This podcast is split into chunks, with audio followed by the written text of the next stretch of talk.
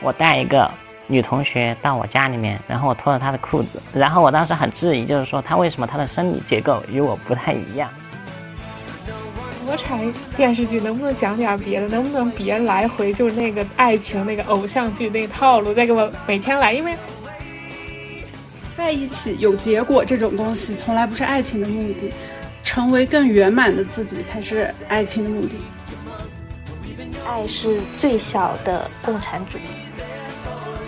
欢迎来到《朋友走慢点》第十四期，我是主播小乐，我是纯爱战士 Q 老师。嗯，我们这一期主要是聊关于爱情和性的关系。然后我们这期邀请了两位嘉宾，一位是就是跟我说了好久好久他需要返场，但是实际效果看起来他并不是很想返场的小胡。另一位是我们刚来过我们节目的炸蛋姐，大家介绍一下自己吧。我就是那个第二次返。返场的炸弹，我就是那个死皮赖脸想求返场的小胡。好，非常欢迎两位可爱的嘉宾又返场我们朋友走慢点的节目。我们今天要讨论的话题呢是性与爱。为什么要请到这两位重量级的嘉宾呢？也是因为他们对性与爱这个话题有自己非常独到的见解。然后，观众朋友们，虽然我们这个话题比较隐私、比较私密，但是我们希望你们把我们看成是一个正常的人，不要把我们觉得是一个小朋友，或者说一个很老派的一个大人去教你做一些事。我们只是一个普通的人，我们有各种各样的生理需求，也有心理需求。我们只是在这次播客里去探讨一下生理需求和心理需求的占比如何。所以。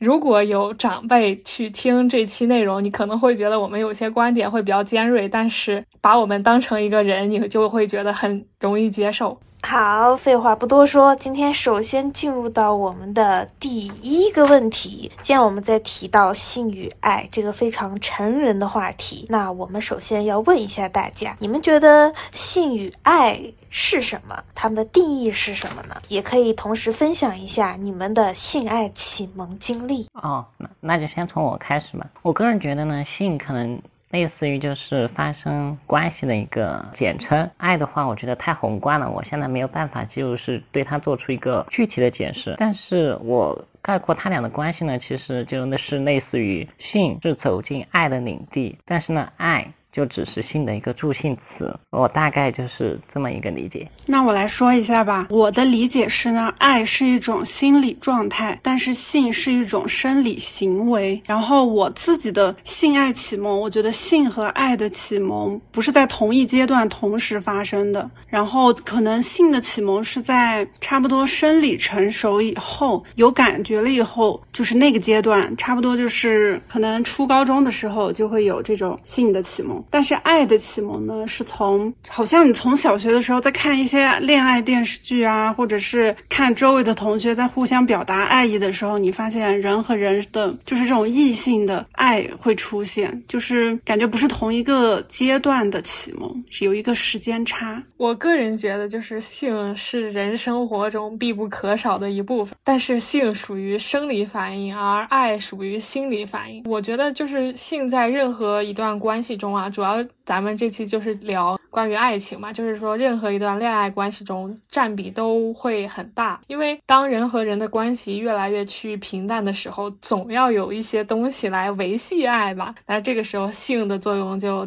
出现了，对吧？嗯，那我再说一说关于性启蒙的经历吧。啊，其实我第一次了解到关于性或者说性别男女差异这个东西是在初中的时候，因为初中的时候大家就很羞涩嘛，然后但是班里。不免有几个谈恋爱的那种不爱学习的小朋友，然后他们就啊牵牵手啊，然后摸摸胸啊，就是这种摸一下屁股。但是那时候真的就是很懵懂，然后到高中的时候才了解到更多关于性的一部分吧。因为那时候有同学听闻啊，听闻有别的班级的同学就是因为怀孕而辍学，就是比较惊讶吧，就觉得嗯，怎么高中？大家就开始偷尝禁果了，然后大学的时候才知道关于性爱这个概念。最开始的时候就是还觉得有点不太想谈这个吧，就觉得这个东西还是比较私人化。但是后来就其实有好多 UP 主啊，包括一些视频都在做关于性这方面的科普，所以。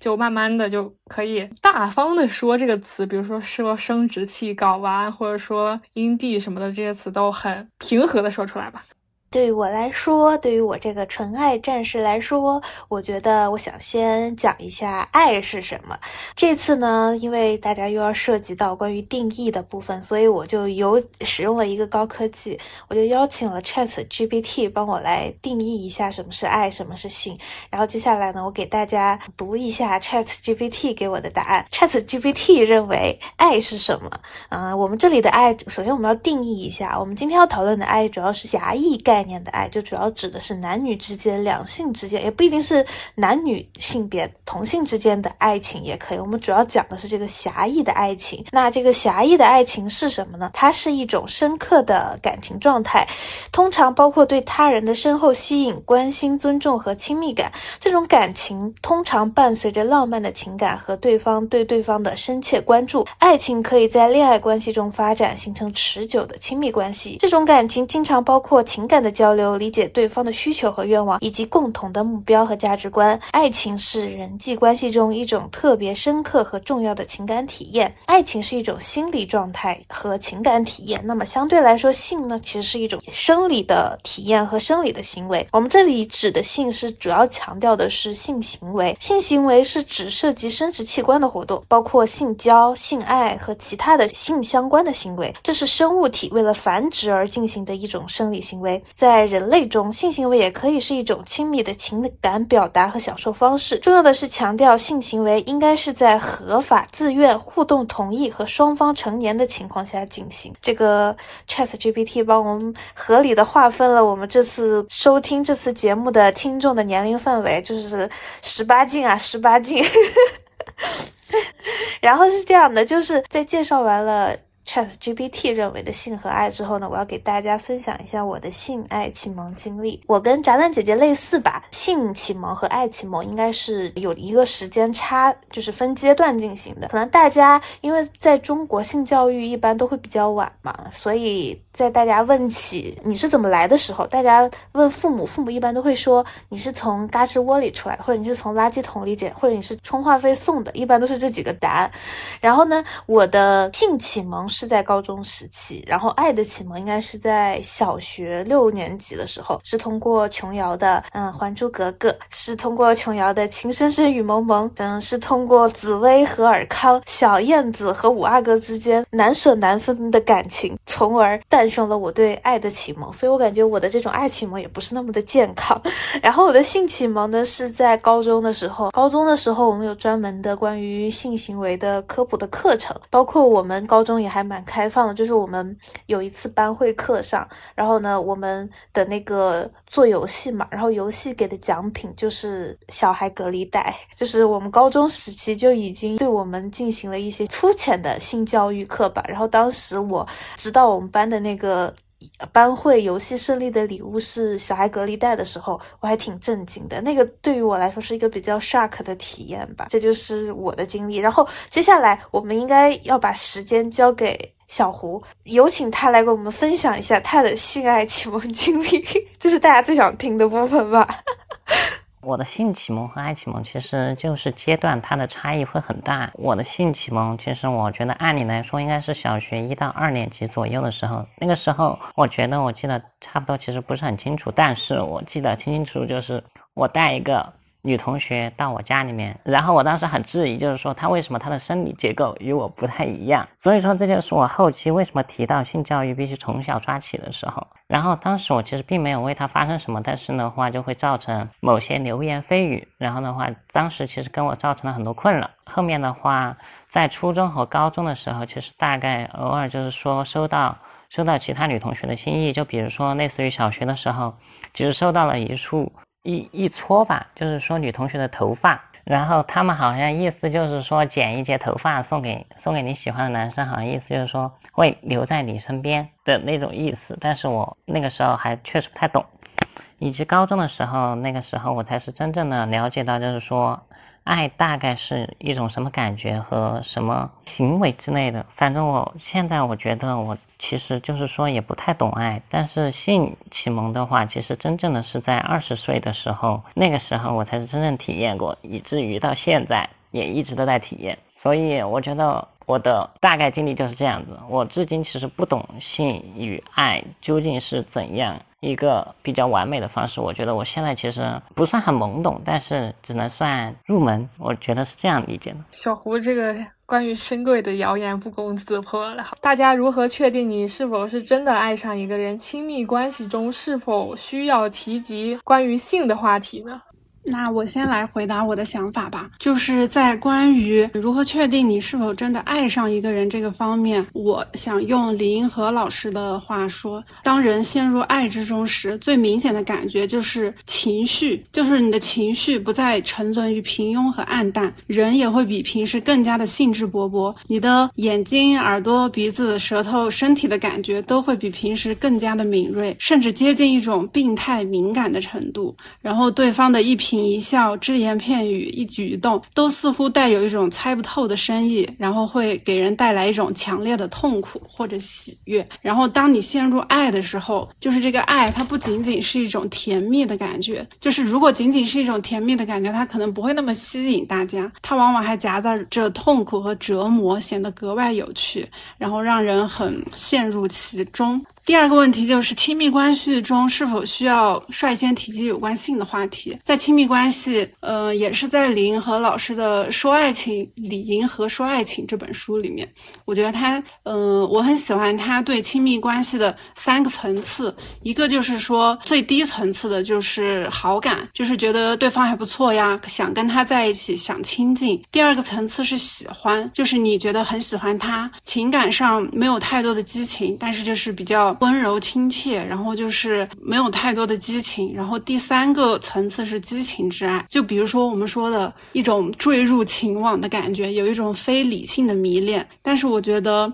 在要谈到性的话题的话，应该是在喜欢过后到激情之爱这一个程度，你特别渴望跟他亲近之后，你们要交流所有的三观，然后所有的观点，然后要看两个人是不是真的合适的时候，我觉得到这个阶段才是适。合讨论性有关话题的时候，让我觉得的话，我觉得是否爱上一个人，我其实比较赞同那个刘擎教授的观点，就是说我自己是否会勇敢。为什么人家说坠入爱河？然后我觉得是一种不由自主的状态，就是你自己无法控制你自己的身体，你当时的理性一定是小于你的感性的，你自己身体是无法控制不住，你的思绪完全就无法控制，类似于一种出于本能的反应。我觉得这种才是一种真正爱上一个人的表现。然后关于亲密关系中是否需要主动提及性？我个人是不太赞同主动提及。当你爱到一定程度，然后你如果想要通过性来表达爱的话，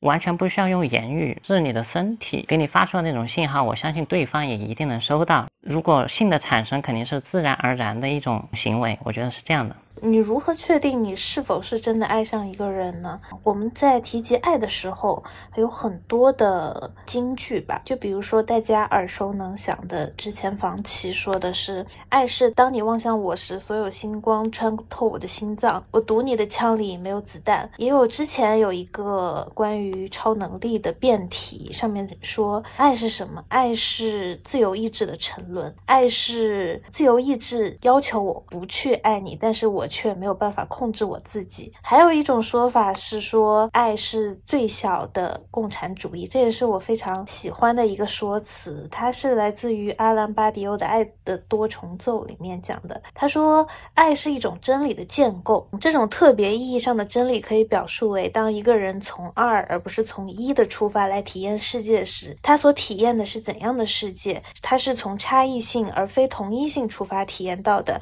实践和生活着。到底是怎样的世界？我认为爱就体现在此处，即从某一时刻开始，一个人从差异的观点来体验生活、体验世界，所以就觉得只有相爱的人才能够从差异性出发来体验世界。我觉得这是一些比较教条的关于爱的东西。你就像自古以来，我们很多的文学作品和影视著作里也提到了非常多有关于爱的议题。就比如说在那个《傲慢与偏见》里面。男主和女主之间他们的情感纠葛。还有《简爱》，还有包括之前看到的小妇人里面，老李跟乔之间，他们作为灵魂伴侣，但是乔是一个独立的女性，她毅然决然的放弃了她自己跟老李的羁绊，去追寻自己。就是我们有很多的影视作品都在强调和赞颂，说是。什么是爱？爱的重要性和神圣性。嗯，但是我就是觉得，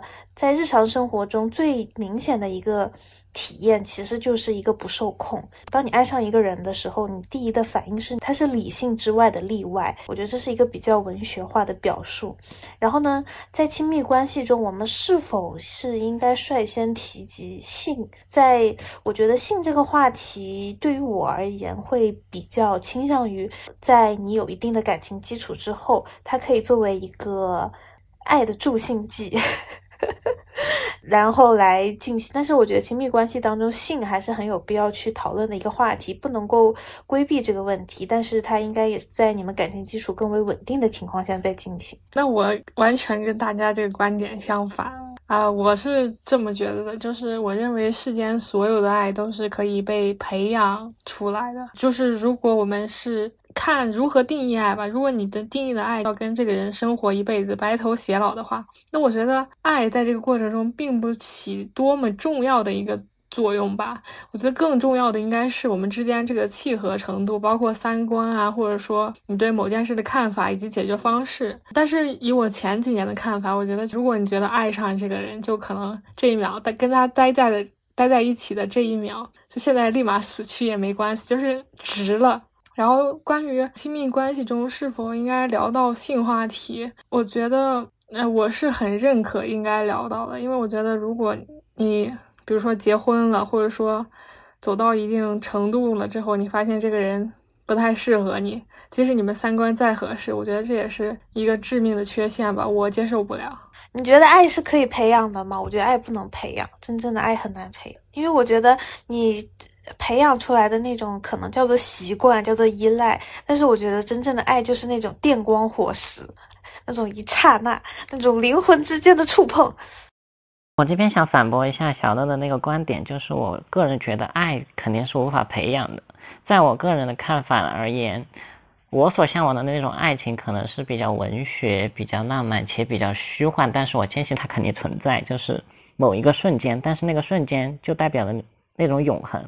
对于小乐来讲，我相信他的那个观点就类似于《小王子》里面所说的那个玫瑰，不在于它有多独特，而在于就是说我给它浇灌，我给它那个，我给他盖上那种防护罩，然后代表我对他的用心，所以说他才之所以那么独特。但是在我看来，如果如果我爱上一个人的话，那是因为那个人本来就是那个独一无二的玫瑰，他无论我再怎么培养，他都不可能成为更独特的。所以说，我觉得爱肯定是无法培养。那我再反驳一下小胡的观点，我并不认为你说的那个就不存在。我只是觉得，如果以我个人的看法，我觉得培养出来这种感情，或者说这种相处模式吧，会更适合我。我觉得这样是更为保险以及更为长久的一种方式。如果我定义爱为跟他生活一辈子的话，如果我定义爱为。坠入爱河的感觉，那我觉得这就又不一样了。但是我现在我的给爱的定义就是说，我要跟这个人生活一辈子，我要跟他白头偕老。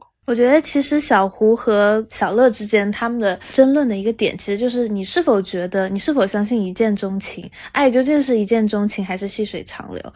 我想说的就是，一见钟情，我觉得就是一种性吸引力；日久生情，就是一种。精神上的、思想上交流以后产生的感情，就可能说一见钟情只是出于我们某种荷尔蒙表面的吸引，但是可能日久生情更强调的是在你们互相了解、知道对方的三观、性格，然后呢。你们可能说的更抽象一点，就是你们灵魂之间的碰撞，灵魂相吸，你们是灵魂相似的人，可能日久生情这种说法会更加的显得深刻一点。如果说我是一个一见钟情的人，就会显得我这个人比较的肤浅。我觉得也不是，我觉得其实以我的角度是觉得，如果我跟一个人一见钟情的话，我觉得成本有点太高了，就是说。我我可能不太了解这个人，然后我要投入的时间和精力，在他投入的虽然我可能跟他，比如说就处个半年左右，但是他后续给我带来的我的这个沉没成本就很大，你知道吗？就是我可能因为跟他在一块儿，浪费了跟别人更合适的人在一块儿的机会。哎，但是我很向往那种电光火石的感觉，就是比如说你去一个地方，然后你看到一个陌生人，你跟他电光火石，然后四目相对，你突然觉得啊，这个人就是我命中注定之人，就是我觉得这种体验还是非常奇妙的。我个人的看法就是，我建议小乐可以去看一个电影叫《廊桥遗梦》，然后我觉得那就是那就是最真实的，那就是最真实的一见钟情跟那种日久生情的那种区别。然后原原电影讲的就是一个家庭主妇，她本身很向往说走就走的旅行，然后类似于出去多看看、多走走，而且她自己的才华横溢，但是呢，她被迫在乡村里面嫁给了一个当地认为比较合适，但是也对她比较好的那种丈夫。但是你明知道她的灵魂其实是向往的更好，就是说更更自由的另一个男人，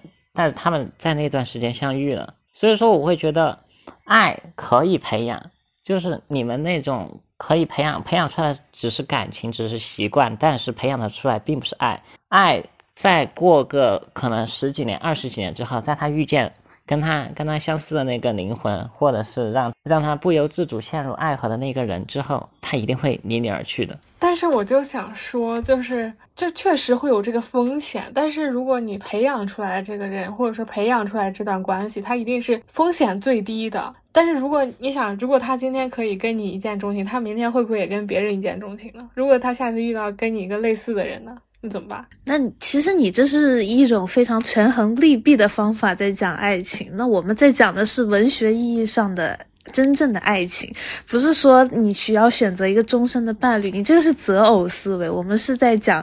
精神上、灵魂上的碰撞。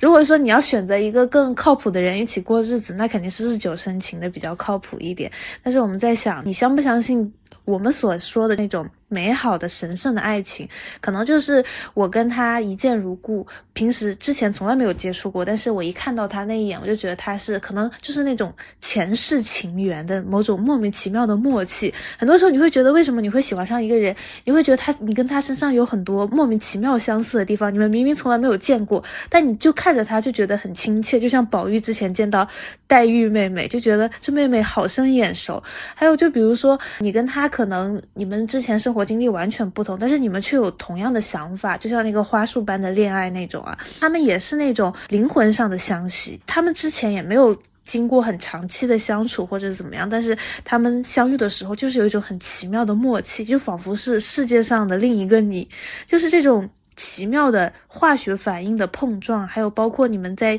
短期的交流过中过程当中，你在他身上发现了你自己想要的品质，我觉得这个也是爱的一个非常重要的要素。就是你可能爱一个人，你其实是爱他你身上缺失的那部分，你爱的是他跟你互补的那个部分，你是爱你在他身上的一个投射，是这么样的感觉。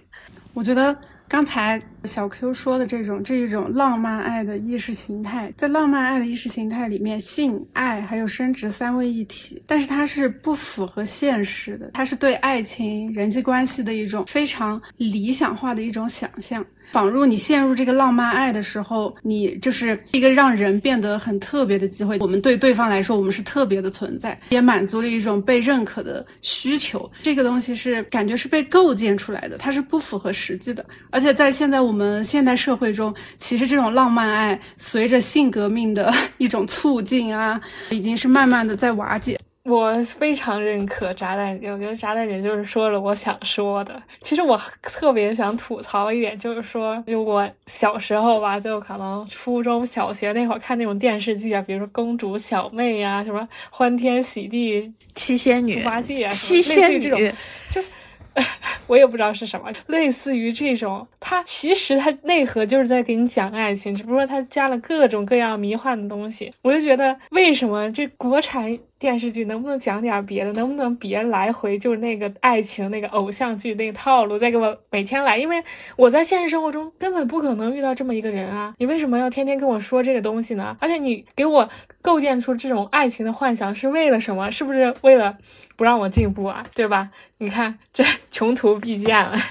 那我们下一个部分问的是，你们觉得性和爱是否能够分离呢？如果能的话，二者的职能和分工是什么？如果不能的话呢？那性和爱之间的关系是怎么样的？那我先说吧，我觉得性和爱就它就不是一个东西，所以就也不存在说能否分离。但是对于爱情来说，我想用那个费希尔 （Fisher） 他提出的一种理论，叫爱情内驱力理论，就是说。驱使人进入一个浪漫关系有三种动机：依恋、吸引力和性驱力。然后这三个动机呢，不同的组合，基本上可以构成一种爱情类型的多样性。比如说，他说的是，当依恋动机远远高于其他二者的时候，在爱情关系里面就表现为一种互相帮助、分担痛苦等亲和的行为。如果是吸引力高于了另外两个，就是高于。依恋和性驱力的话，他爱情是更多的表现为一种积极的关注、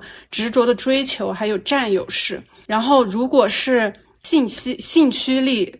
胜于其他二者的时候，他对于爱情的更多表现就是对性满足的无限渴望，也就是会不断的更换着他的性伴侣。然后呢，我觉得在这三种动力之下组合出来的呢，又是另一位学者他提出来的六种爱情的类型：激情型、游戏型、友谊型、实用型。占有型和利他型，在他说的激情型呢，双方之间有一种强烈的吸引力；游戏型呢，缺少一些诚实和真心，大家就把爱情当做一个游戏来玩；友谊型呢，更接近朋友们之间的相处；实用型呢，就是满足一种对现实的期望，比如说对方经济条件很好；占有型呢，更伴随着更多的嫉妒、控制欲；利他型这种不计回报的。我觉得他这六种型当中呢，像激情、游戏和占有。他们对性的看重是非常，就是很看重性在他们这个爱情构成的里面的一个分量。但是如果是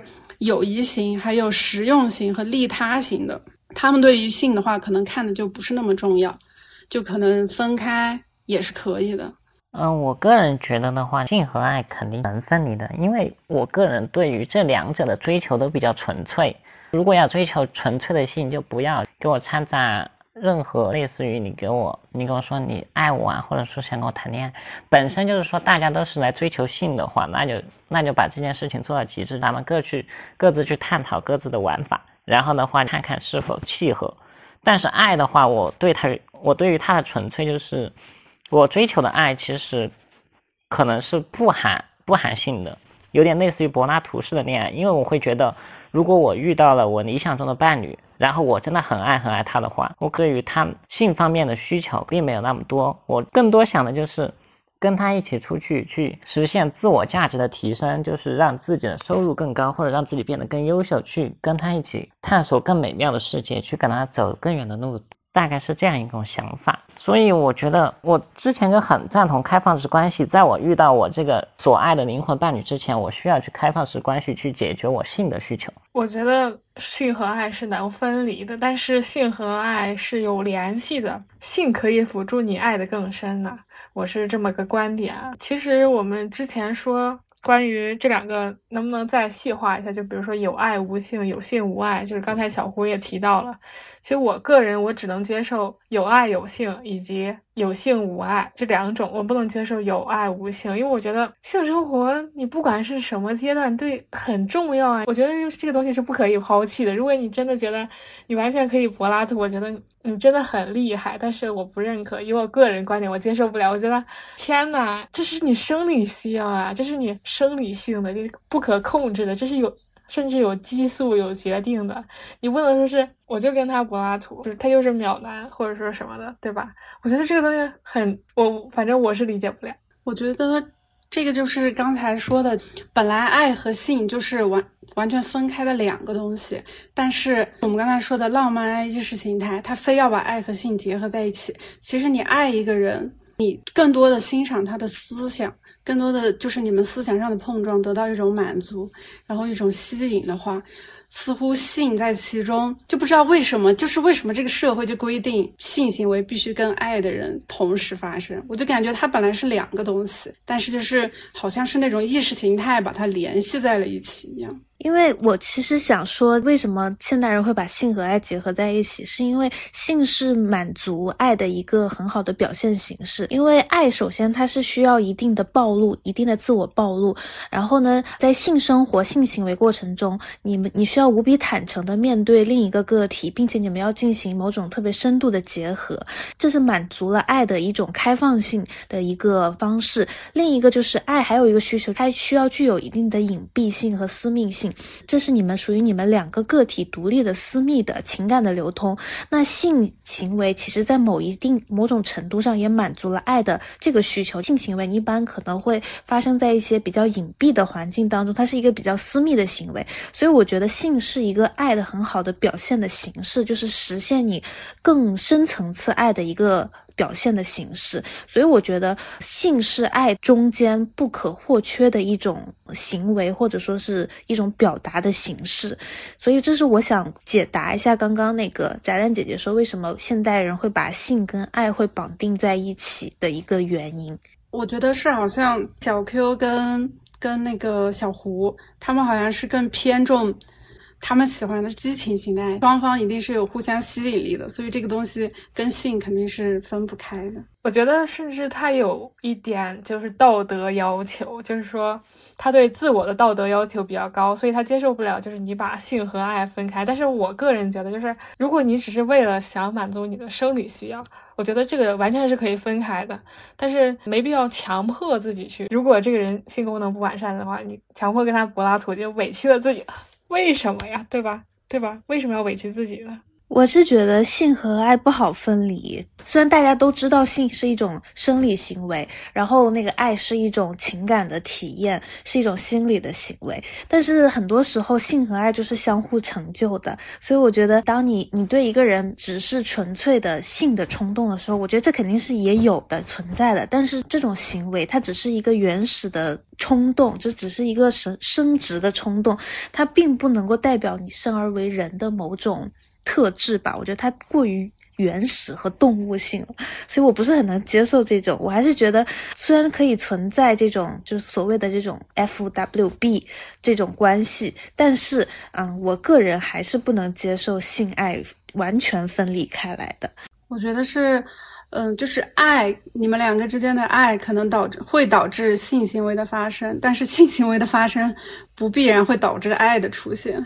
对，就这就是我们之后要提的一个问题嘛，性和爱的先后次序应该是怎样的？如果我们先进行了性行为，真的就是过早的肉体碰撞之后，你们觉得还能够得到这种灵魂上的共鸣吗？我觉得可以啊。我觉得如果跳脱出一种，比如说男性选择伴侣，他会觉得，或者女生选择伴侣会觉得对方是一个随便的人呀什么的，这种这种 judgmental 跳脱出去的话，先有性再有爱。其实是不会说是不可能的，也还是有可能的。但是我觉得大部分在得到了你的肉体之后，就没有兴趣再窥探你的内心了。但是这种这种想法不就是道德的绑架在里面？因为如果你觉得你们两个，比如说我们先花了很多的时间，很很多的沉没成本，我们来了解互相对方，确实是非常契合思想上啊观念上，结果。好，然后发生性行为之后，发现完全不契合，那那这个时候岂不是也是一种有一很多沉没成本在其？但是性它并不是两性关系的终点，我是觉得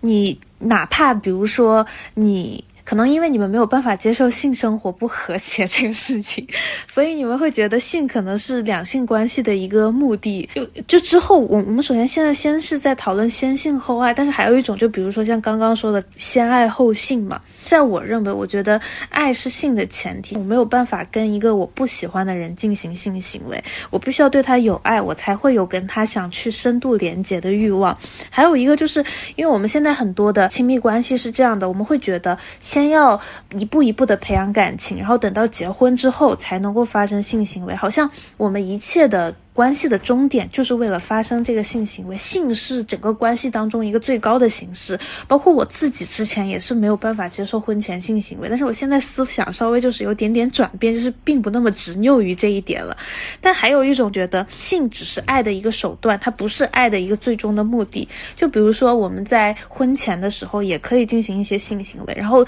这种性行为可以使得我们之间的关系更为紧密，更能够深度的把我们的情感和肉体都绑定在一起，会升华我们的爱情。这两种观点，你们是怎么想的呢？我觉得，我觉得性是爱的手段这一点，我非常的认同。然后关于就是说是否需要先性后爱这个问题，我觉得我所追求的爱可能就只是一种感觉。我觉得在他这个人身上，这个人可能就只是他的一个载体。我想追求的可能是那种感觉。我觉得这个人，这个人，我当时就是说，如果这个我跟他灵魂共鸣的那种感觉，还有还有就是在做什么其他事情的时候那种契合，或者这种这种让我当时的感觉就会让我忽视掉他是个人。我不知道你们是否能理解这种关系哈，所以说这就是我如果爱到极致了，我可以就是说不要性，但是他如果他如果提出，但是我我也觉得就是说可以让咱们俩的关系更深程度一点。然后如果先性后爱，先性后爱的话，可能会产生一种风险，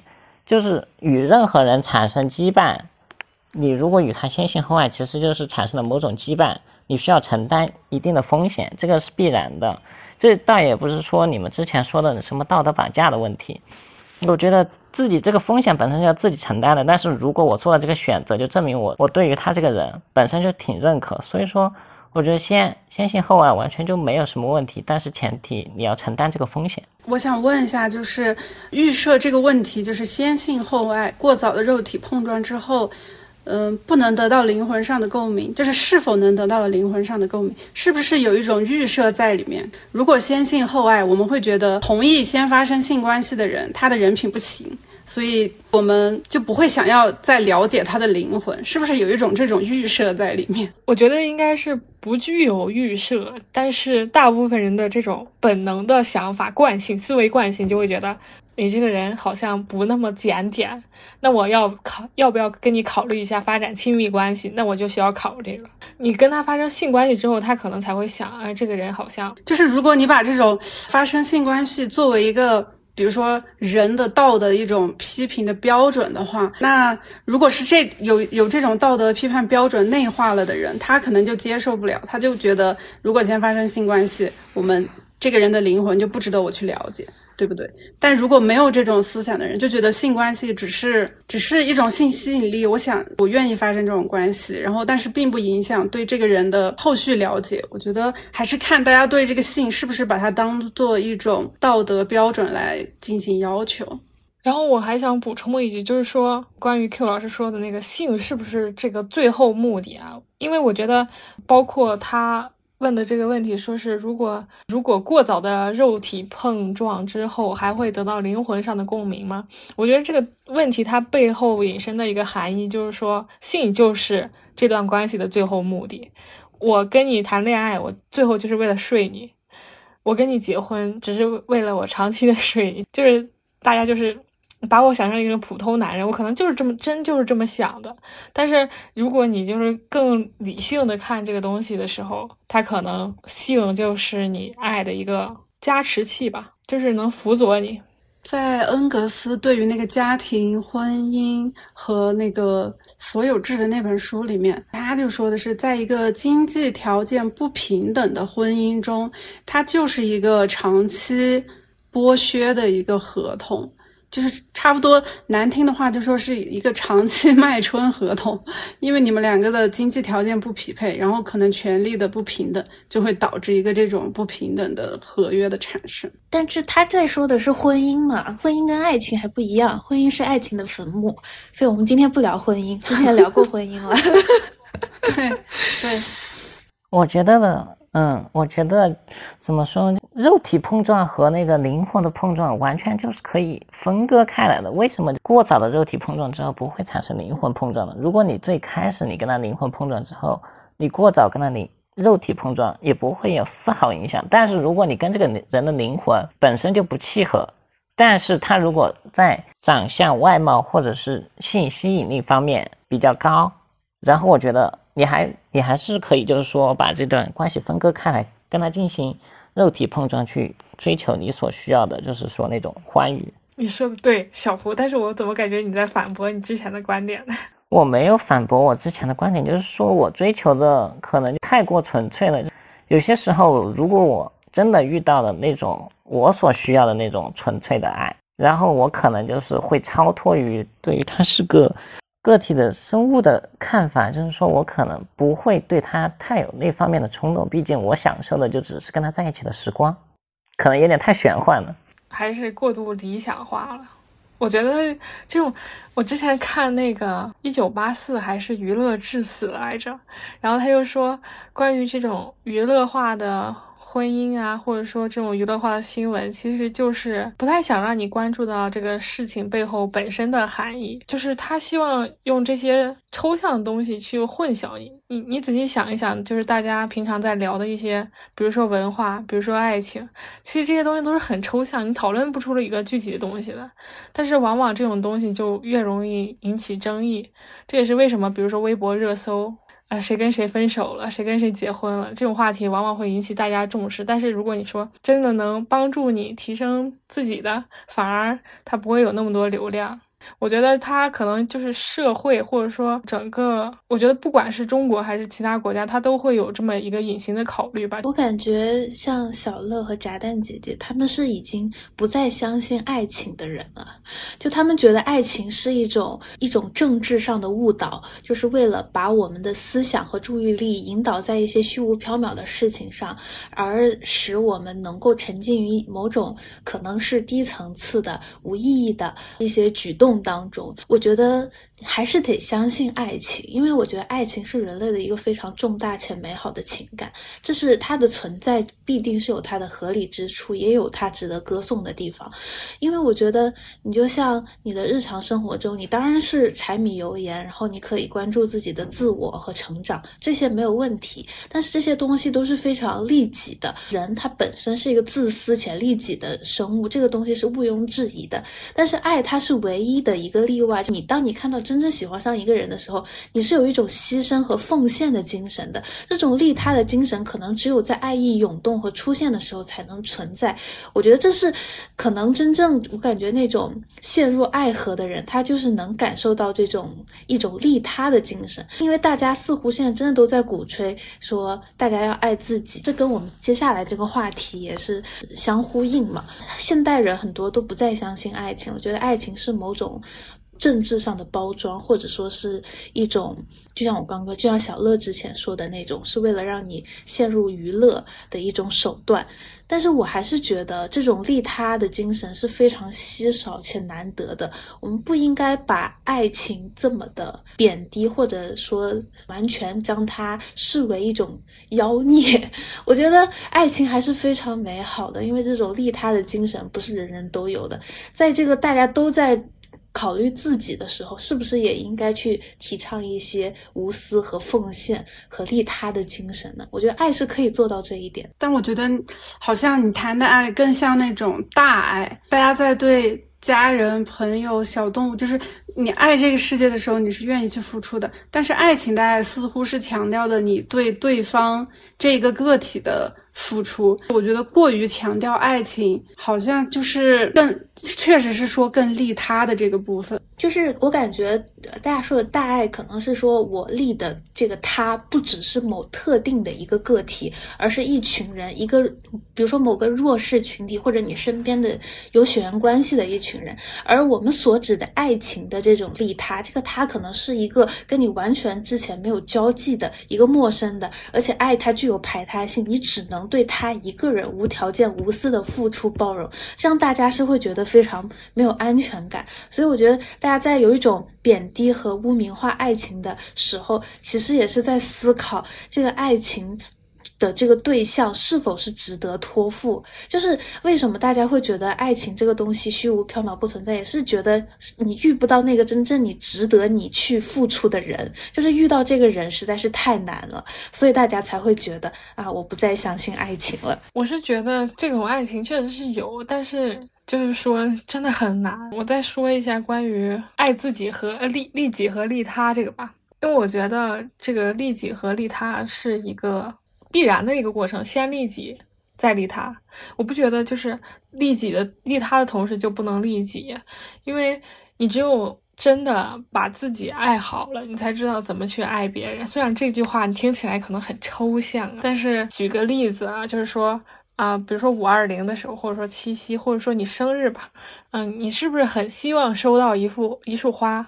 但这这束花能不能你自己给你自己呢？是可以的，对吧？你每个人都有这个能力，几十块钱或者几百块钱嘛，只是这么一个钱。但是别人送你，你就会感受到被重视。但是我觉得这种重视的感觉其实是。可以自己给自己这个肯定的，你不需要外界的这个人。嗯，再说关于这个利他，你如果你不知道对方期望什么，或者说你能给对方什么，你这个时候的无私奉献，我觉得反而是一种负担。嗯，再举个例子，就是比如说我之前恋爱脑的时候啊，就给这个男的什么发什么早安晚安，你说这种他有用吗？就是你是不是在利他？你是不是想跟他聊天，或者说你就是想跟他黏在一起？这个东西你是奉献了你自己，但是你其实你是想从他那得到一些回报或者说期望。反正我觉得这个东西，如果你真的不把自己的那个内心先平复了之后，就会像。我们的一个群友一样，每天当舔狗，我觉得这种一点都不符合我们现代价值观，对吧？就是我们现在就是属于就是先把自己给养好了。为什么现在还有一种说法流行的叫先做自己的父母？如果你的父母没有养好你，那你现在成人了，你就先做自己的父母，不要管他是不是对你好。我觉得一定。在你获得爱情，或者说获得友情或者亲情之前，你需要先把自己抚养成一个真正的人，然后你再去把你剩下的这些爱去倾注给不同的人，这个时候你才会收获一些东西。如果你现在自己还没有填满的时候，你去把你的爱再流向给其他人，你反而自己会觉得很空，然后别人也可能给不到你想要的回报。我是觉得，你就像刚刚你做你说的这种做舔狗这种行为，比如说你给他发早安晚安，你这个真的是利他吗？我觉得不见得是利他吧，人家可能也并不希望你去给他就是无时无刻的监控他的生活。我觉得其实像这种舔狗啊，或者是什么打卡式的行为，更多的是利己，因为你想他，所以你去找他，这是出于你自己的意愿去做的。如果你真的是利他的话，你会考虑说这个时候他是不是在忙，我这样发消息是不是会打扰。到他，就比如说我跟他没有在确立关系的时候，我这么去骚扰他，然后说这些暧昧的话，又不跟他确定关系的话，这种行为是不是会对他造成一定的困扰？我觉得真正的爱一定是某种克制，而不是这种自我情绪的宣泄。所以我觉得这种行为不能算是利他的行为，而更能够像是一种利己。就包括我们现在很多人说，我们就是在。找对象的时候嘛，也可以不用管那么多，我爽了先，我喜欢他，那我去追他，这个当然没有问题，因为本来爱就是一个很主观的行为，你大胆去追求爱，这个问题没有错。但是我觉得这种求爱的方式吧，我觉得很多时候其实大家这个时候在追求的这种爱也。其实是在爱自己，大家似乎现在的更多的爱都是在爱自己，好像这个议题有点分不太开了，就是利己跟利他这个问题，就是大部分的行为，我们在说我们追求的是某种爱情，但其实我们可能只是在满足自己。如果说一个更体贴的，或者说是。更能够利他的爱情，我觉得是是一种克制吧，就是你真的是希望为对方好，就比如说你知道，啊，他这个时候他需要你的。比如说，在他最脆弱的时候，然后你知道他可能需要某一种安慰，然后你能够接起他的脆弱，或者说是知道他其实是他是一个潜力股，他有很大的成长空间，那你愿意陪他陪同他一起去进步，共同成长，让彼此都成为更好的人。我觉得这才是一个爱意正确的表达方式。可能我们现在的爱就感觉是停留于，比如说你侬我侬啊，然后牵牵手啊，亲亲嘴啊，或者说是。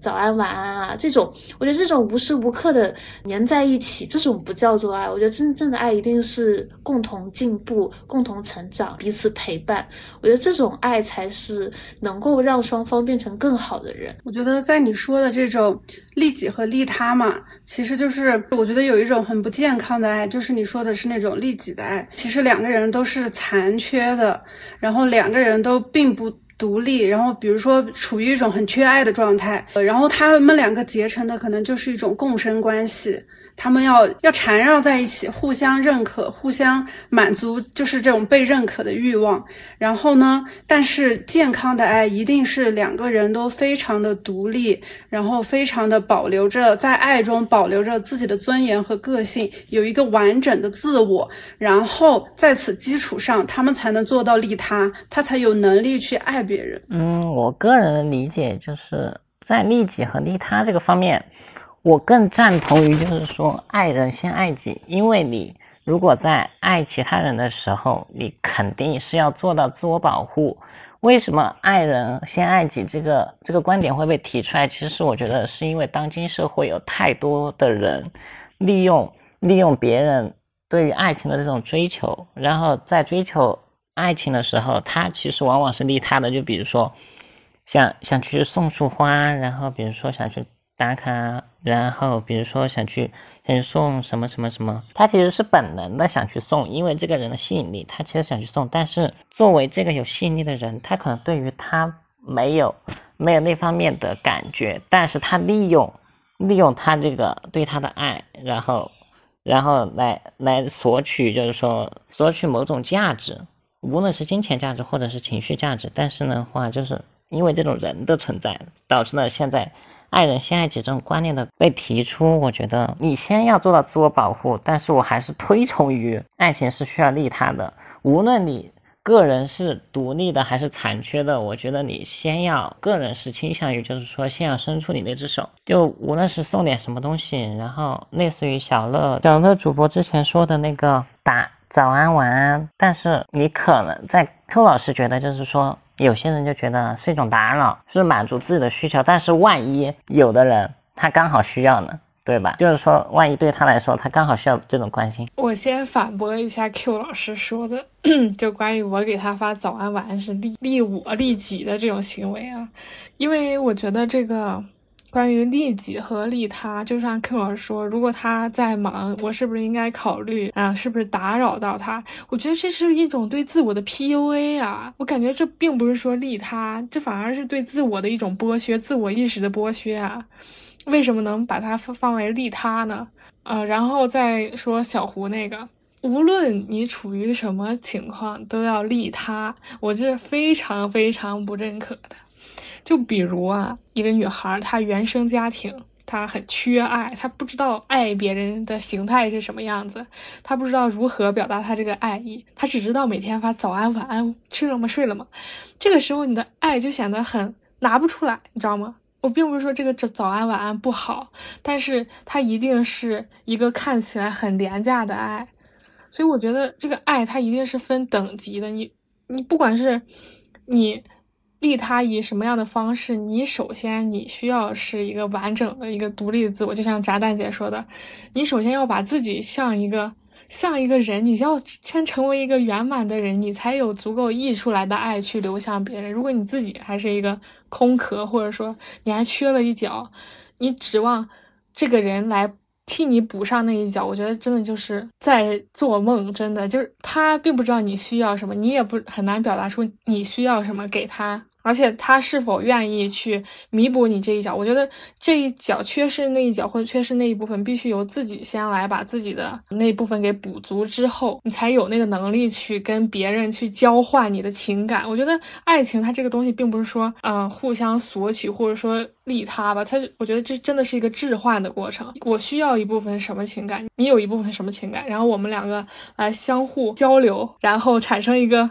共鸣，然后。最后共同进步，虽然我们结果是共同进步啊，但是我跟 Q 老师这个思路是不太一样。但是我现在觉得，因为之前我看到一个表述，就是讲成熟的爱和幼稚的爱。幼稚的爱是我爱他，因为我需要他；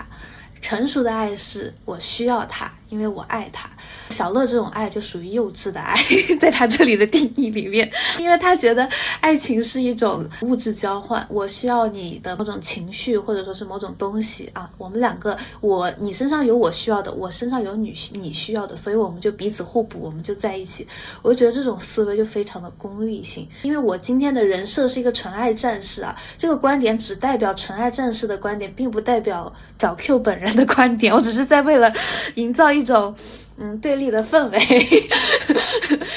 其实我觉得刚才小乐可能是没表达清楚，因为刚开始我们达成了一个共识嘛，就是你必须是完整的自我，你才有多的爱给别人。其实对于爱来说，爱是一种给予，而不是索取。所以其实就是在两个人都完整的一个人格的情况下，两个人都在爱、在付出和给予中会感到一种满足。他会觉得我是强大的，我是富有的、能干的，我是很很有生命力的。这种体验让我快乐。我觉得如果两个人都是很完整的个体，都有爱的能力，都有给予的能力，他们两个这种就是虽然你给我的并不是说我必须的，但是我接受和我给予我都很快乐。我觉得这是两个人在一起的，就是并不是说我俩都缺了，我俩换，而是我俩都有多的，我俩都可以给对方，就是那种我觉得小乐应该是这种意思。我觉得的话，小乐那个。也太为爱情打分了，我觉得类似于一种 KPI 的形式，你明白吗？就是说我一定，我如果缺个什么，然后的话，这个人的话再去这种互补，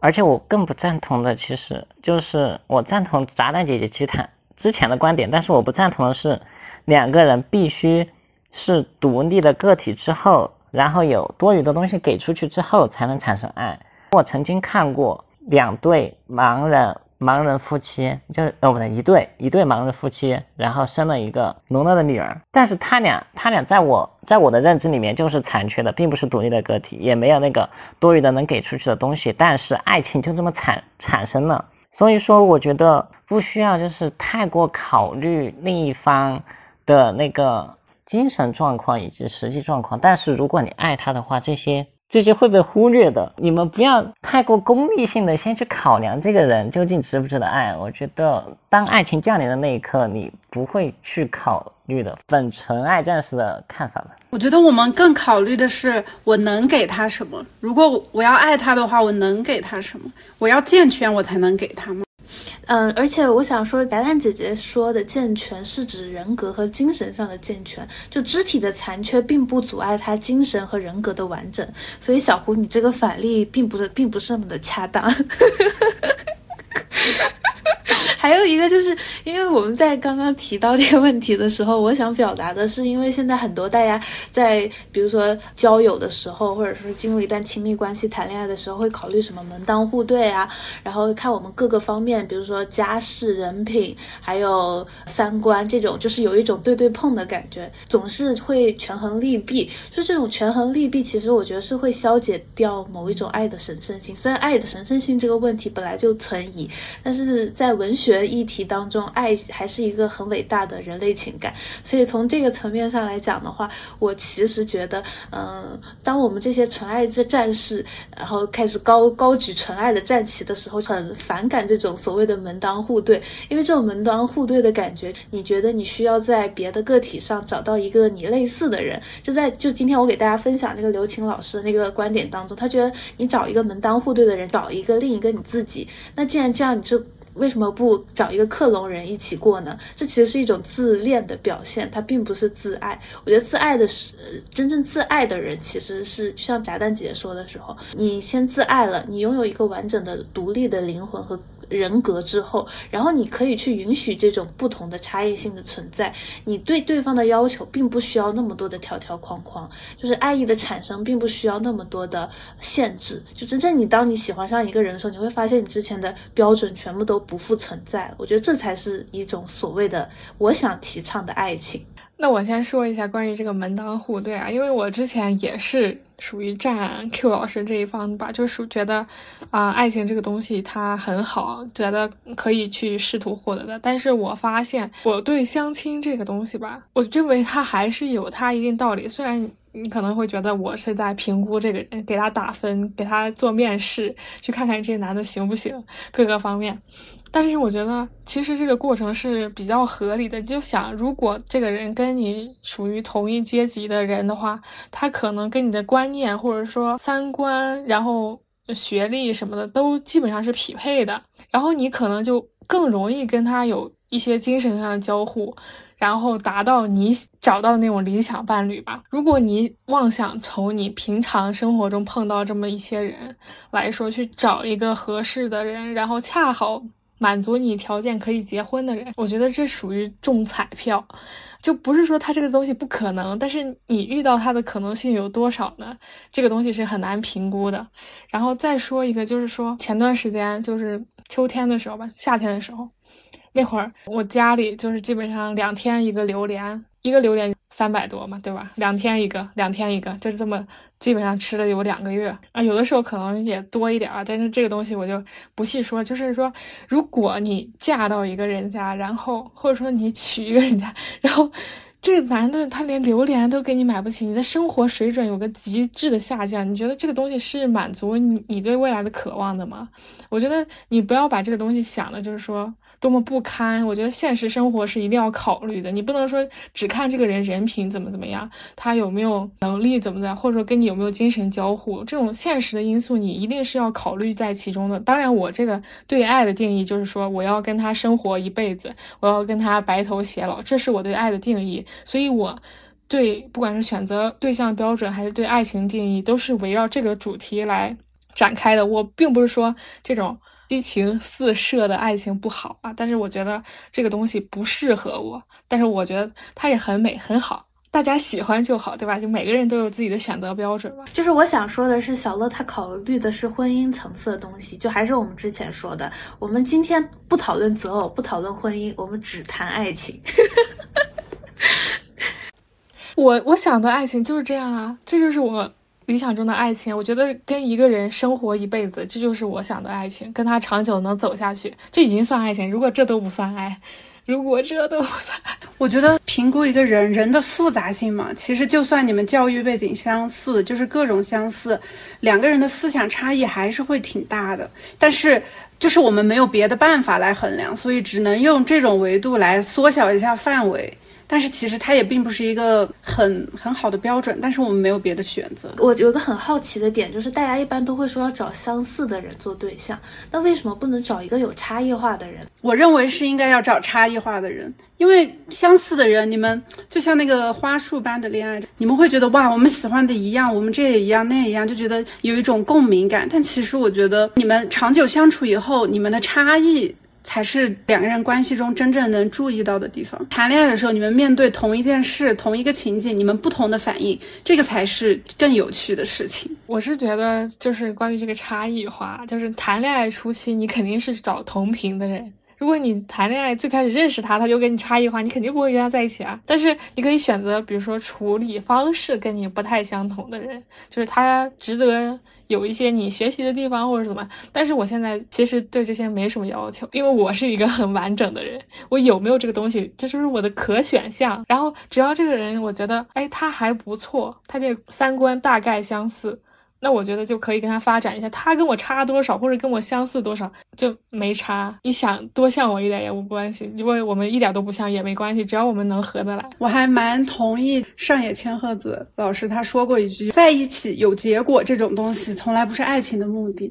成为更圆满的自己才是爱情的目的。你在这段爱里面，你会见识到不一样的东西，然后你从爱中认识自己。然后又获得了更丰富的人生经历，你变得更圆满，这个才是爱的目的。啊我帮 K 老师反驳一下小乐的那个观点吧，就是如果你从，就是如果他连榴莲都给你买不起的话，我其实就是说尊重尊重你这个想法，但是你要相信，就是说有些人就是类似于早期的那个夏美跟那个跟那个谁。那个那个男的我忘了，反正一个博主我很喜欢，然后以及以及我在小红书上看了一个博主叫马修，他们曾经一起去流浪，然后他们早期没钱的时候，可能就挤在几十平米的小房间里面，但是他们现在就是说凭借他们自己的爱，导致了他们现在的生活水准可能稍微有点提高。我觉得爱情就是说，如果你真的遇到了那个人，在物质方面可能就是会一定程度上的排除掉，但是如果你们的生活水准相差太过大的话，我觉得这个这个现实层面还是会会被考虑的。然后我觉得，无论是找无论是找互补的，还是性格相似的，其实你们追求的永远都是一种感觉，叫惊奇。你会惊奇这个人怎么能跟自己这么的同频，也不叫同频吧，反正就是跟他在一起的时光就是那么的美妙。无论他跟自己性格相契，或者是那个性格有差异，但是就是说会给你一种惊奇的感觉，让你不由自主的叫坠入爱河。我觉得所追求的爱情，可能真的就是这样的吧。我补充一句，就是你说那个一起去流浪，我就我就很好奇，我就想问，我现在我又是一个健全的人，我又有钱去买榴莲，我他妈为什么要去流浪啊？我有病啊，对不对？那万一就有的人他刚好是想去追求呢？我觉得不能不能以偏概全吧。我觉得万一就是刚好有的人，他们能能有这种想法，然后刚好遇到了这个人，对吧我？觉得其实流浪是一种极致的自由，就是可能有的人他会想要这种体验，比如我，因为我觉得其实我们追求的安稳啊，就是安稳的工作、车房，就是这个东西，其实你是很不自由的。有时候我会觉得流浪才是真的自由。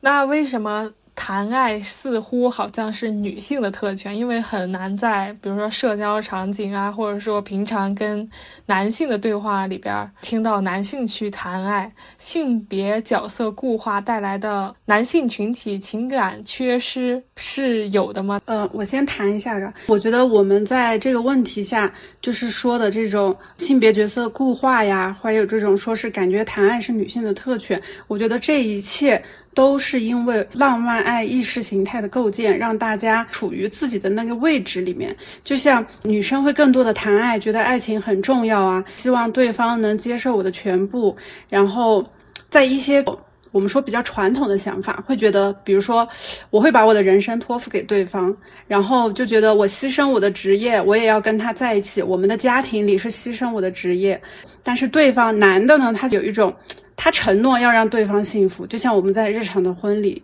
里边一样，男性的职业生涯更重要，一般女性会作为牺牲的一方。其实，在这种情况下，女人把自己的人生托付给对方，然后男人作为一个承受者。他是有面临着更高的要求，就是比如说他不能说苦说累，然后更少的情感表达，然后更多的责任承担。在这种一个情况下，其实对双方都是一种暴力行为，我是这样认为的。所以就是，确实是这个性别固化带来了一个男性群体的情感表达缺失，所以经常就像大家婚后就觉得压抑啊，就想在车里。坐一下呀，很需要一个人的时间呀，我觉得都是这些问题产带来的，就是还是我们生活在一个这种很固化的意识形态下。我个人觉得，其实为什么会造成这种可能性别固化以及这种情感表达的那种差异，可能就来自于那种社会上。我不知道何时出现了一种好像类似于贴标签的形式，意思就是说，如果男的男的在表达自己的感觉的时候，就就比如说有些时候深夜发一个文案，就是说那种 emo 文案嘛，然后人家就可能就会觉得你什么矫情，以后给你取个外号叫伤心哥什么什么。我觉得怎么说呢，就是会让人有一种无地自容的感觉。所以说，我不知道这个问题究竟出现在哪里，但是呢，会造成。男性就是越来越不表达，并且我从小接受的教育就是说，你在外有多苦有多累，然后你你自己就是说，你可以自己在外面发泄，发泄完了之后，然后再回家，不要把自己悲伤的情绪带给家里人。所以说，为什么表达爱好像是女生的权利？我觉得可能更男生可能更应该偏向于女性，然后女生可能更应该偏向于感性。这个。并不是应该怎么怎么样，但是社会好像潜移默化的要求他怎么怎么样，导致了现在的这种差异性。我觉得小胡说的这个就是一种主流意识形态对男性、女性的规训，你必须在你的位置里做你该做的事。对我觉得这种是一种非常狭隘的分工，虽然可能说是。在目前的社会形态下，就一直以来，大家会觉得这个是一个更高效的一种运转形式，但是这个太束缚人心了，或者会让大家变得都不幸福。我觉得，嗯，这个问题其实是我提出来的，因为我在想的是，在我们日常生活中，更多的是会发现女生之间聊天的话题更会偏向于所谓的情情爱爱，比如说聊聊你的男朋友啊，以及你的男朋友吵架啦，或者说是谁和谁又在一起了，就是这种关于情感类的话题，似乎在女生之间。出现的频率会更高一点，甚至在很多的影视作品、文文学作品中，就一般谈到爱情它的主体和它描述的角色一般都是女性，似乎女性对于爱情的理解会更为深刻，或者说是对爱情的感触会更为细腻。在并且在男性的很多正式的场合中，大家都会避而不谈爱这个话题。但是我其实觉得爱这个问题，它是一个具有公共性的问题，无论是男性还是女性，每个人都有表达爱和感受爱的权利。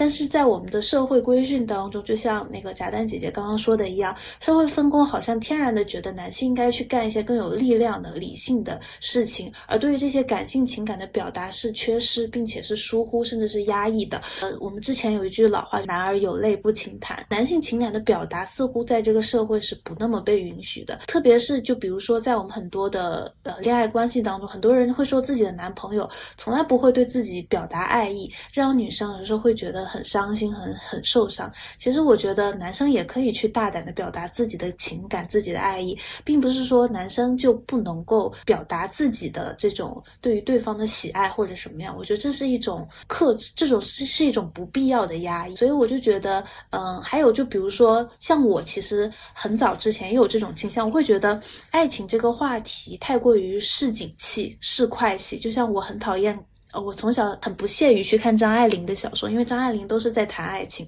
我觉得这是一个非常小家子气的话题。但是现在我可能有点改观的一点是，我觉得爱也是一个非常具有非常伟大的人类情感，就不仅仅是可能你们会觉得我说的爱是包括友谊、亲情，或者说是别的更广泛意义的爱情，但是我觉得狭义的爱情它也是有它的神圣性存在，也是有它的就是一个不可替代的作用在的。所以我觉得谈爱情这个事情，并不需要觉得。这是一个种女性化的小家子气的东西，它也可以是一个很宏大的叙事，并不是只有政治、军事，还有一些国家策略和外交这种是一个宏大叙事。我觉得爱情它也可以是一个宏大叙事。我是这么觉得，大家也其实提到了关关于这种社会规劝。我之前看到过一句话，就是说这个父权制不仅对女性产生了很多的压制啊，也会在一定程度上对男性产生压制。就比如说，他会更希望你去注重你的力量，然后政治、军事这种东西，就是硬核的东西，他不会想让你谈这种。比较细腻东西，但是我觉得还有另外一方面是女生真的比较敏感，更加细腻，她也会更加能揣摩出来你这个情绪的变化。包括你说为什么女生有生理期、有激素这种，对吧？这个东西你很难说的很，就是因为这个父权规训，我觉得也不是，可能就是造物主生下男的和女的，他就是有这个生理性的差别。其实我同意你们两个说的，就是嗯，在父权制的一个不断的固化和进化当中，一些属于女性的特质被贬低了。就比如说我们刚才说的，更细腻、天生生性、更容易付出、更具备爱的能力，从生理。可能激素啊，就像刚才说这种各个方面，这种被父权制认为是属于女性的特质的这些很多特质，其实一直在被贬低。但其实，就像我们在跟朋友们、女生朋友们各家讨论这些自己的情感呀、自己的伤心难过，其实女性之间的连连接也在不断的加强。我个人觉得，男性男性的那个。表达表达之所以会那么少，可能还有一部分原因，可能是因为男生可能更注重的是结果，而女生比较在意的是过程。我觉得可能是有这方面的原因。男生之间之间如果互相交流的话，可能会互相交流结果。所以说，男性的表达为什么会那么少？意思就是说这件事情结果怎么怎么样，然后由由生出来，然后再去讨论以后的结果。但是女生的话，可能更注重过程一点。我个人是这么觉得。我想问一下小胡，这个结果是不是就是说睡到了吗？偶尔真的会，但而且其实我觉得男生比女生更需要爱情，就是因为男生其实男生之间这种情感交流很少，他很需要有一个女生给他提供这种就是情感的交流啊、情绪价值这些。其实很多时候男生更离不开，男生的情绪价值好像一直都是被忽视的，啊，不知道是为什么。不是，我觉得他们就是死要面子活受罪。就像比如说，之前我们群里有一位同学，他就是说我就是要挣钱，我就是要让美女带出去有面子。其实他很空虚啊，他没有，其实他感受不到这种感情更深层次的内核的美好。我觉得他就是在物化女性。对，而且他他整个人都是很空虚的耶。我觉得，但这个表达其实可能有点像我的观点，他太追求于一个结果了，就是说我一定要有钱，然后怎么怎么样，然后。他从来都没有在意过程怎么怎么样，就是说，万一有一个人陪他一起去努力，哪怕最后的结果没有达成他想要的结果，比如说买豪车什么样，但是呢，也买了一个可能相对于相对于价值比较好的一辆车，我觉得这个过程本身就是一个很幸福的，对吧？他太在意那个结果了。因为我觉得他把女性当成是自己成功人士的一个标签，有豪车有美女，象征着他事业爱情双丰收，只是代表了他自己的一个成功的人设，并不能说他真正对这个美女产生了别样的情感，或者说是灵魂上连接，没有，他只是把女性当成了他成功的一个标签而已。而且我觉得也能反映出他的不自信，他好像没有办法想象自己可以用自身魅力去赢的一个女生的喜欢，好像。就只能用钱啊这些来，就感觉很偏差他对世界的理解，尤其对女生的理解。我发现很多男生，就比如说他们父亲给他们的建议，就比如说他们一直在单身，他们父亲给他们建议是没关系，你多赚钱，多赚的钱就不缺女人。就我觉得这个观点就是很很畸形，就觉得你只要有足够的钱，你就一定会有有喜欢的女人。我觉得这个东西就很。畸形，但是你说他对不对吧？就是你先别管他畸不畸，但是现在我们的社会情况确实有这个情况发生啊，就八十岁找一个六。二十岁的，然后等他等他嗝屁了之后，我觉得现在就是因为女生越来越出来工作嘛，也越来越重视自己的职业、经济能力这些，慢慢的在瓦解他们这种想法。但是他们还在被教育说，只要你工作好，只要你有钱，女人就会有。然后当他们发现现实不是这样的时候，他喜欢一个女生，结果那个女生根本不看重这些的时候，他就会破防，他就会觉得 肯定是因为你你的肤浅，所以你那那我来问一下大家。就我们刚刚一直在谈性和爱，我们之前是谈到了性和爱的先后关系，也谈到了关于爱的看法。那我们现在再问一下，就是关于性的这一个部分。其实我们知道，国人对于性教育是相对于西方一些国家来说是比较缺失的。所以我想问一下大家，你们觉得性教育是必须的吗？就是性教育是否应该从小抓起？我们嗯，大部分的国人其实都会有一种羞于谈性的呃感觉。那如何去看待这种性羞耻？我觉得性教育不但很重要，而且刻不容缓。对小朋友来说，可以避免受到骚骚扰和侵犯，他可能会在。家长的帮助下，就规避这些东西，然后同时呢，也能在他们的生长过程中树立一种正确的性观念。这个对小孩的成长来说，我觉得非常的重要。我觉得我跟炸弹姐的这个观念应该是一致的，就是这几年吧，不管是男生还是女生，受猥亵的事情都特别特别多。可能也是大家对性这方面越来越关注了吧。以前可能也有，只是没的报道出来。但是就是作为小孩子，他们可能并不知道。犯罪人在干什么？你知道吗？他们根本不知道你在干什么呀！你摸了一下我的胸，就摸了一下，他不是根本不知道这叫猥亵，或者说他去侵犯摸了一下你的下体，他根本不知道你在干什么，就是他太小了，而且没有人告诉他这个动作是错误的。我觉得必须从小抓起，但是不意味着就是要给小孩子看。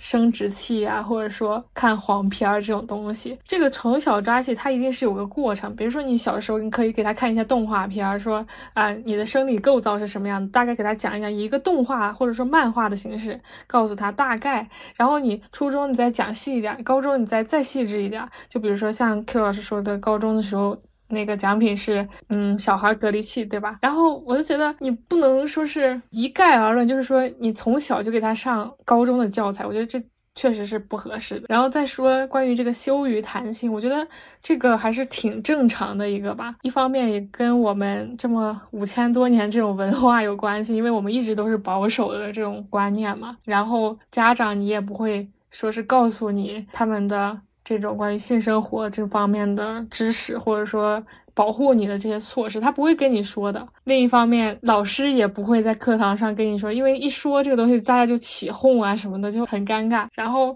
我觉得性羞耻这个东西是很正常的，不管是哪个国家，他们都有这个性羞耻的阶段。但是，如果我们一直止步于性羞耻的这个阶段吧，就不太正常了。我们一一定是要慢慢去打破这个刻板印象。我印象中好像并不是，就是自古以来对性都是就是很不开放、很羞耻的。我印象中魏晋时期还有一些，比如说我们接触的那种唐唐朝时期，其实就是对性观念好像不是那么封闭和保守。我个人觉得，我还是赞同性教育必须从小抓起。首先是为了保护小孩子，毕竟猥亵男童和女童的这种案例在逐年上升，我觉得这是一个很恐怖的现象。而且我一个在医院。在上班的同事之前听一个初中的女孩说，她跟她班上的同学发生了性关系，但是她本质上并不知道那个行为代表着什么，而且并没有做好任何的防护措施。我觉得这就是性教育缺失带来的严重后果。所以说，我觉得教育是必须必须是刻不容缓的。但是，但是那个性教育又不代表着性解放，还是要保留的一部分性羞耻。我觉得这个观点其实跟之前想的那个不谋而合。然后，我觉得如果教育的太开放。把所有细节都说清楚了，然后就会导致性羞耻完全没有的话，性可能就失去了激情。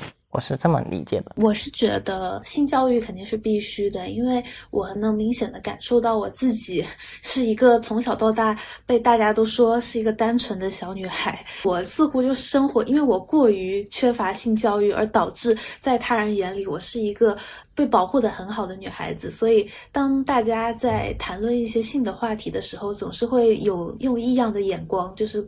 故意着闪躲着避开我去谈论这些话题，其实当时我的心里还是有一点点介意的，因为我觉得为什么大家都能谈的话题，大家都懂的一些可能心知肚明的一些梗，但是我却不明白，这就是因为我从小到大似乎对于性这方面的知识了解的真的很少，而我觉得性教育非常有必要的一个原因，其实是因为我觉得对男性和女性都是非常有必要的，对于女性主要是需要告诉她应该如何保护自己，而对于男性来说，我觉得很重要的一个教育就是他需要知道什么是性同意。很多男孩子会觉得，我们一开始你答应了我，然后你睡着了，那我是不是还是可以对你做一些不雅的动作？但其实这也不是一个性同意。性同意一定是要在双方都在清醒理智的状态下，并且同意的时候才能够去进行的。其他任何条件，比如说他一开始同意了，后来反悔了，以及他开始同意了，但是他睡着了，这都不能叫做性同意。我觉得性同意对于男性。性来说，这个教育是非常重要的。还有一个点就是，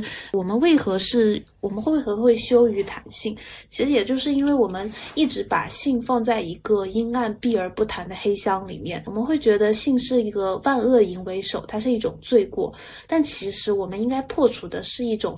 性它是一种罪恶的这种理念，我觉得性它不是一种罪恶，它是一种人类的正常的生理的反应。我们可以以一种更加科学理性的态度去谈论它。如果说我们在谈论它的时候是带有那种调侃，就也不是说调侃，就是那种邪恶或者淫荡的思想的话，我觉得这是可能不太行。但是如果像我们这样子开诚布公的去讨论一些正常的生理知识以及性行为和一些该注意的保护措施的话，我觉得这个是。可以的，嗯，还有一个问题，性羞耻嘛。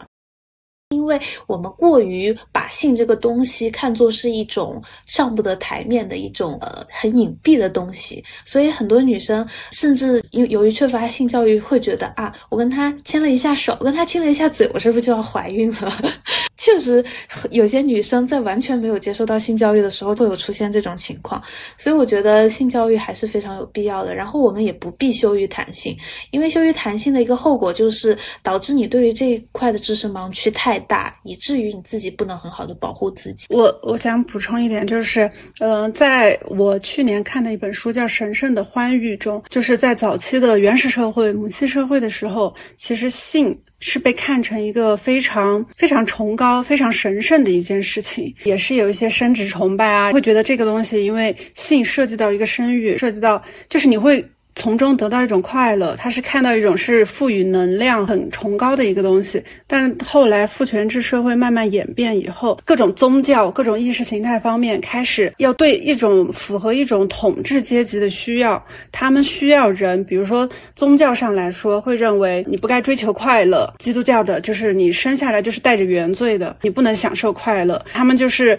逐渐的禁止了这种通过性得到快乐的这种，他们只鼓励你只能用。比如说，我们为什么说有一种姿势叫传教士式？你必须在传教士的监督下，用最普通的面对面的方式来信教，然后只是为了满足生殖，并不能为了满足欢愉。慢慢的，在这种构建中，把性贬低，就像刚才说的，就觉得你淫欲享乐是一种不对的行为。不断的贬低之后，人们自然而然的产生了一种性羞耻。但是，我想跟大家讨论的一个问题是，性羞耻在。不同性别之间是不是不一样？是不是对女性的性羞耻会更严重？就比如说，我们会。完全不了解这些东西，是否在男生之间就会觉得好像这个东西不是那么羞耻的东西？好像大家还挺热衷于谈这些，然后开黄色玩笑啊，干嘛干嘛的？就是有没有这种差异性？我自己的感觉好像是有的。我刚想就是想提这一方面的议题，就是我在于就是说我刚才好像忽然意识到，就是这种差异好像好像因为性别的差异，我作为男性好像并不会有什么性羞耻，就在于我在那个寝室。的时候，然后大家聊的那种话题，可能都是在互相攀比，就是说睡了几个，然后以及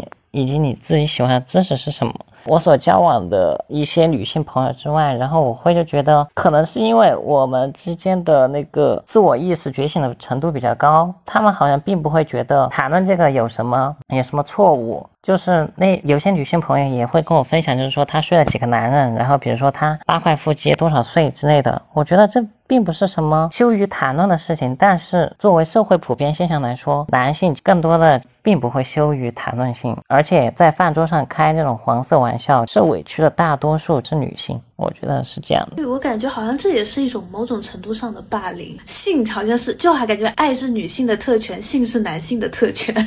对性上面对男女不同性别的双标，对。那我想问大家，就是关于柏拉图式的爱情以及传统爱情，有性无爱的这种亲密关系，哪个更加符合人类社会的发展进程呢？对我来说，我是有点。我无法想象人类社会到底要往哪个方向发展，所以我觉得我没办法回答这个问题。先听听大家的意见。我个人的，我个人意见怎么说呢？就是如果大家都向往柏拉图式的爱情，那人类可能真的就走向灭亡了，因为无人繁衍。但是如果 大家都走向有性无爱的、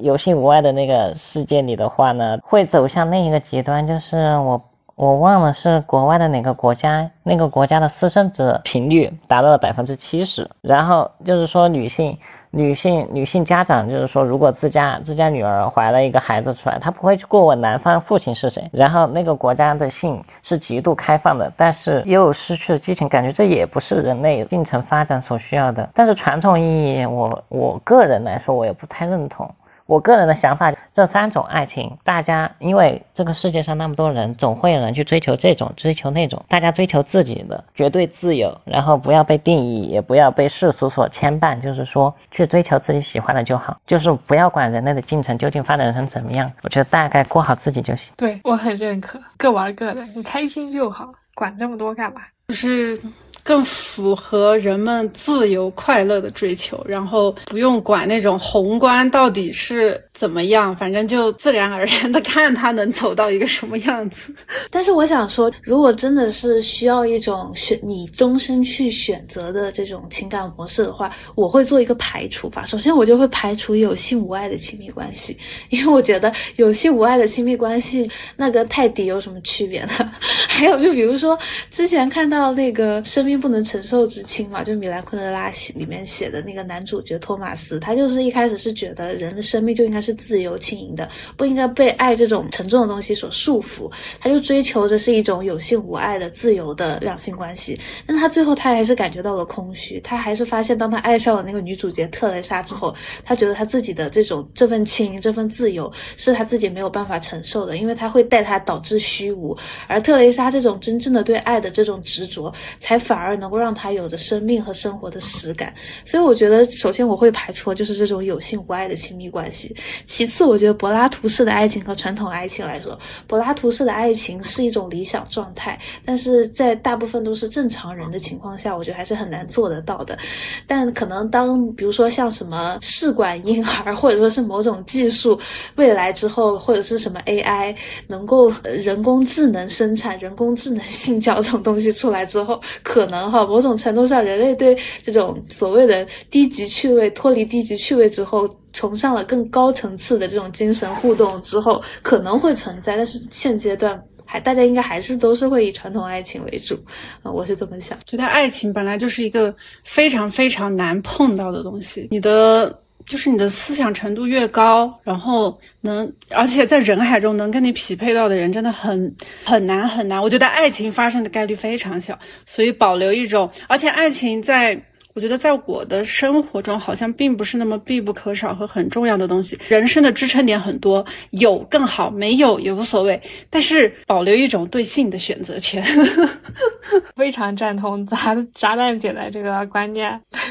然后我想说，就是如果这三个必须选一个的话。那我排除下来只有有性无爱了。你怎么就有性？那不是泰迪吗？这是我，这是生理需要啊，这又不是说泰迪也是生理需要呀。在你说出。泰迪的时候，你是否在歧视泰迪？确实就是在歧视，那可不，那可不就是得歧视？我们毕竟是有思想的芦苇。我觉得这个还是有区别的，就是泰迪它是见一条狗它就发情，但是我们又不是滥交，对吧？我们是有选择的，就是我们可以选择我们的性伴侣。但是柏拉图是太理想，传统爱情如果是爸妈这种婚姻模式，我确实也不太喜欢。那排除下来只有有性无爱了呀。有性性生活是我生活必须需要的，这是我生理需求，就我没有办法说是我这辈子我都不跟别人上床，这太太难了吧？我这三个，我这三个，我感觉我就只能排除一个，就是说我直接排除传统爱情。我其实向往柏拉图式爱情，但是也能接受有爱有性无爱。关于 Q 老师的那个，他为什么不能选择有有性无爱的这种这种模式？我会就觉得，如果你有自己的，你有自己独特的吸引力。能够选择每天，就是说符合你要求的男人，就比如说那种八块腹肌一八五，然后小奶狗或者是男狗之类的。如果你每天都有这种选择的人，你可以，你可以去完成你性的需要的话，我觉得你大概率是可以接受，就是说有有性无爱这种这种方式的。但是我个人看来，人性本身就是复杂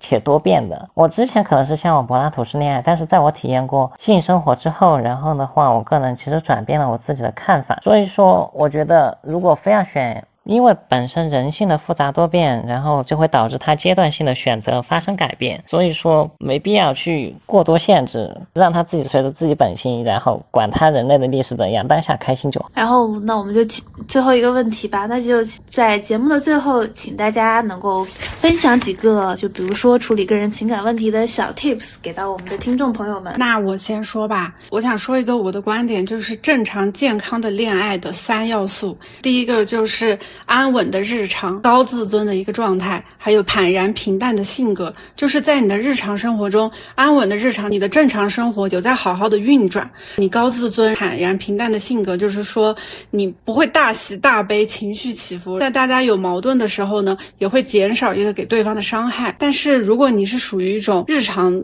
没有在好好运转，不安的日常，低自尊，感情起伏又很大的阶段，是你自己是很焦虑不安的，然后也无法保持一种心态的从容，对对方又会有一种更多的期望，然后失望之后呢，又会发生争吵，然后在这种状态下，你也很难就是反省自己，理解他人和协调双方的矛盾。其实，在这种情况下的恋爱对自己伤害也很大，就是希望大家都能有一个正常健康的恋爱。但是俗话说的也是，正常的恋爱固然健康。但但是激情的恋爱更让人上瘾。我的观点，对，就是在生气的时候，有时候我觉得吵架在生气上头的时候，最好不要讲话，因为所有伤人的话都是这种时候讲出来的。作为一个理性的成年人，就是这种时候你忍一头，你想一想，再表达自己会比较好。我又要搬出来我的百分之二十理论了，好吧？就是在有一个完整的自我的时候，爱情只要占你百分之二十的生活，这个时候就是恰恰好的，不要让它占据你生活太多比重。然后再说一个，就是要找合适的人，合适的人就可以参考炸弹姐刚才那个观点。如果发现有不对的端倪，尽早的撤退，就不要恋战，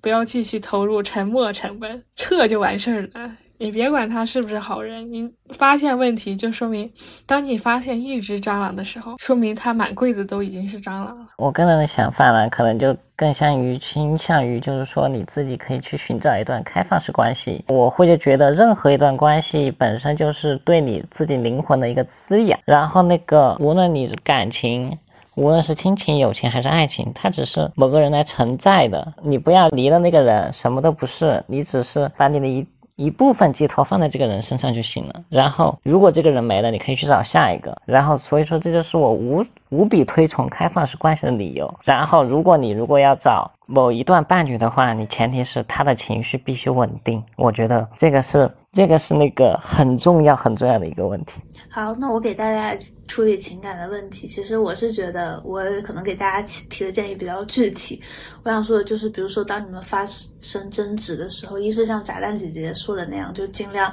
不要当场马上就把情绪发泄出来，因为有的时候你可能觉得只是一个气话，但是对于别人来说，可能就是扎上心头的一颗钉子。你可能把钉子拔出来，但是那个伤痕永远都在那里，所以尽可能的去。减少自己的气话，还有一点就是，我是一个很喜欢在冲突和矛盾中会进行沟通的人。然后，而且可能是因为我本身是一个 N E 属性的人，遇到问题的时候，我会首先剖析我自己为什么会生气，生气的原因在哪，对方令我不满的点在哪。当我想清楚这些问题的时候，我在我会以一种比较平和的语气去跟对方沟通我自己不适的点，然后看对方能不能接受。我觉得这是我自己的一个处理方式，但是。可能不适用于所有人，但是我就先跟大家分享一下。所以我不喜欢生那种隔夜气或者什么，就是当我平复下下来了之后，我会立马当场解决。因为有些时候感觉这种东西越拖，就情绪堆积的越来越多，更难以解决。所以我是喜欢这种模式。那我们今天嗯就差不多结尾了。嗯，那今天我们就是就性与爱这个问题，呃，我们首先聊了这个性和爱的定义，其次呢，我们对于性和爱。发生的先后顺序，以及这个爱的什么叫做爱，以及这个男性和女性在谈论爱情时候的这种差异性，以及性教育的缺失，在讨论有性无爱、有爱无性、有性有爱的三种爱情模式中，大家是如何进行选择的，进行了。讨论，然后今天聊的也是非常尽兴，所以那就感谢大家的收听，也希望各位听众朋友们能够找到真正属于自己的爱情，还是要期待爱情，并且相信爱情，但是一定要记住是在保证自己灵魂和人格完整的情况下，更多的去爱他人，这也是我们所提倡和希望大家能够达到一个更幸福和圆满人生的一个期待吧。那我们今天的节目就到这里结束了，感谢大家收听。我是纯爱战士 Q 老师，我是主播小乐，我是嘉宾小胡，我是嘉宾炸弹，我们下期再见，拜拜，拜拜，拜。拜拜。